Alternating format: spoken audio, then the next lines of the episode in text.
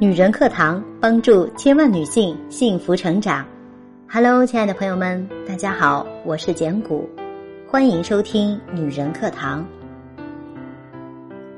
今天来跟大家分享的文章题为《无心彻头彻尾火了》，你和那些职场上走路带风的美女子之间差的竟是这句话。来自大大的世界，小小的人儿，作者孙晴月。吴昕终于彻头彻尾火了。前段时间独挑大梁，主持了湖南卫视的中秋文艺晚会，反响还不错。要知道，这个中秋晚会都没有看到谢娜参加脱口秀大会第二季，与于谦一起成为了这个节目的固定嘉宾。他在节目中有自己的想法，并且善于表达，跟于谦、李诞的互动也是恰到好处。参加我家那闺女的时候，吴昕式生活方式一度霸屏很久，随便一个恋情都能上热搜，一度成为热搜体质。从默默无闻到彻底火了，吴昕花了十二年的时间。可是很难想象，一个很容易被忽视的站位，一坚持可以那么久。而现在的大本营，吴昕不管是镜头、参与度、互动，都比之前多了很多。你会由衷感叹，这个努力的姑娘终于熬到头了。而在过去这么多年里，她没有任何抱怨，没有说过任何一句“谢娜不过如此”之类的话。再看我们很多人在职场上迷之吐槽者最为多的却是，我们老板还不如我呢。吐槽者无论年纪大小，职场经验强弱，只要说出这句话，便是一脸不屑加上怨恨。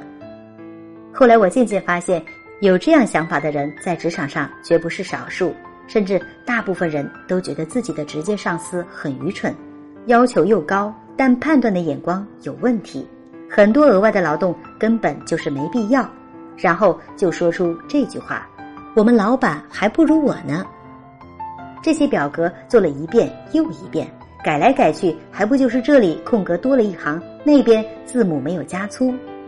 你说他还能想出更高级一点的改动要求吗？分明就是自己什么也不懂，还要装的自己多牛一样，让我们改来改去。就是我们老板也是，还什么海归呢？你看他那英语说的口音多重啊，真不知道怎么坐上这个位置的。还说呢，我们老板就是一个九零后娇滴滴的小姑娘，也配当老板？可是我就是想说一句：你哪来的迷之自信？老板不分年龄，不分性别，只分强弱。有一个师妹在非洲工作了两年，刚回国，换了一个互联网公司，才干了两天，就和我吐槽：“师姐，你知道吗？我老板是个才九二年的小姑娘，一天到晚对别人指手画脚的，除了玩手机就是玩手机。”在他手下干活真是憋屈极了，还动不动让我们写个报告，天天让我们泡公号、泡知乎、泡直播，说是要分析九零后的娱乐需要。我看他是自己要娱乐吧。说完我就想笑了。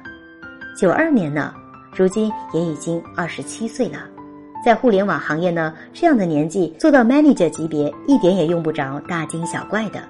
要不然看看百度年轻的副总裁李教授，九一年的，人家九一年就当上了百度正儿八经的副总裁了，自己的公司被百度记忆收购，所以年龄是什么问题？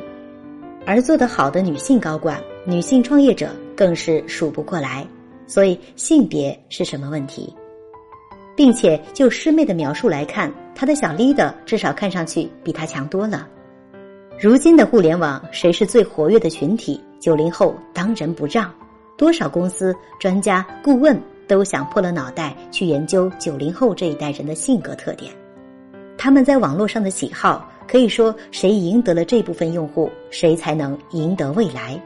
师妹公司的小 leader 显然年纪不大，眼光不错，知道带着团队的人潜心研究九零后用户的特征，让手下人多泡泡公号、知乎以及直播。你只有自己亲自体验过这些东西，你才知道如今大家是怎么玩的。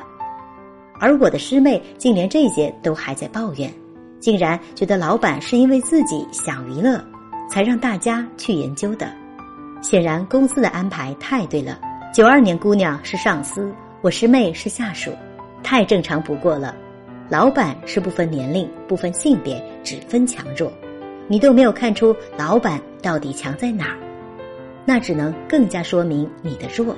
下一次，即使你没看出老板强在哪儿，也别轻易说出我们老板还不如我呢。至少别人还不会发现你的弱。打工者思维和老板思维有本质的不同。吐槽奇葩老板的各种奇葩事儿，虽然数不胜数。但是这个吐槽总是高居吐槽榜的首位，无论是哪个行业，吐槽上司让自己把报告的字体改来改去，改标点符号，改字间距，甚至是改打印纸张的厚度的，简直太多了。大家往往吐槽老板真是吃饱了没事干，根本就什么也不懂，只能让我们改改标点符号，有意思吗？我刚工作的时候也犯过同样的错误。我曾经做过一个史上最难看的 Excel 表，但那张表只是用来统计一个频道员工的数据，既不用上报，也不用给领导看，说白了就是让我自己看的。但是我永远记得我当时的上司老师对我说：“你觉得这只是一张表格，但在我看来，这是你的个人形象。见字如面，见表格也如见人。”这个故事过了很多年，我都记得。甚至会对如今的小朋友说：“你看你这个表格做的也太难看了。”打工者思维和老板思维最大的不同是，我们永远在乎的是做的事情本身，而老板在乎的是这件事情带来的附加值。我们在乎的是你给我多少钱，我就干多少事，分内的事情我干完就是了。就像你让我做一个表格，统计一些数据，我做完就是了。我们永远的眼光就只在这件事情本身上，老板们总是让我们改标点符号、改字体大小、改空行的距离，是为了什么？是因为从我们这里出去的任何东西都代表着你的职业形象和专业度。这份报告到谁的手上看到的都不仅仅是报告上的内容，更是写报告的这个人。而职场上这些无形的东西，恰恰是他们为什么晋升。而你永远也得不到涨薪机会的关键原因。如果你永远看不到这些细节背后所带来的影响、所代表的价值，那么你甚至永远都不会知道那些难看的表格是如何替你在领导面前打了小报告，你却还傻傻的觉得肯定是同事恶意诋毁你。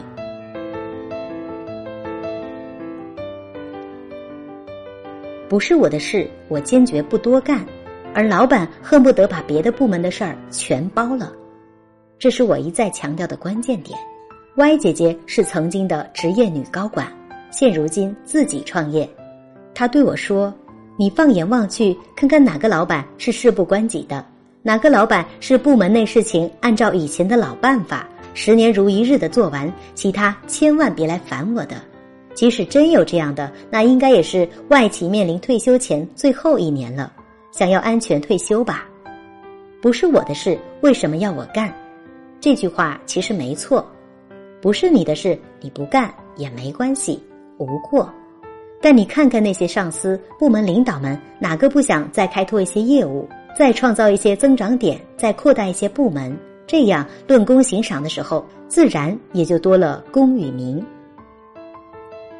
当你说着这不是我的事儿，我坚决不干的时候。你也许注定一辈子也就是这样，还算勤勤恳恳，但永远也当不了上司，因为你永远也不想承担更多的义务，也注定担不起更大的责任。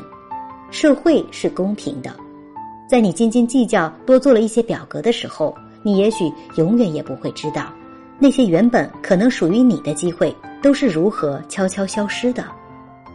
而当你口口声声说着“我们老板还不如我呢”的时候，其实一来暴露了你的弱，二来你和老板之间的距离正在以你始料未及的速度越拉越远。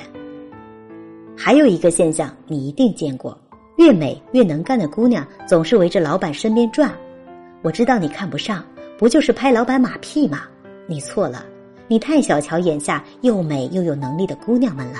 她们早已弄清楚以上三点，她们拼命从各种老板身上找到自己没有的优点，恨不得把老板身上的精髓本事统统吸走。人和人之间的感觉是互相的。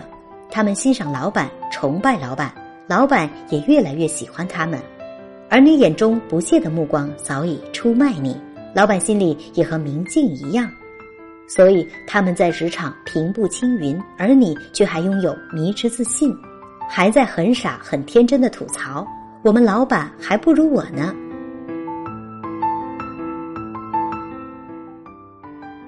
好了，亲爱的们，今天的文章就分享到这里。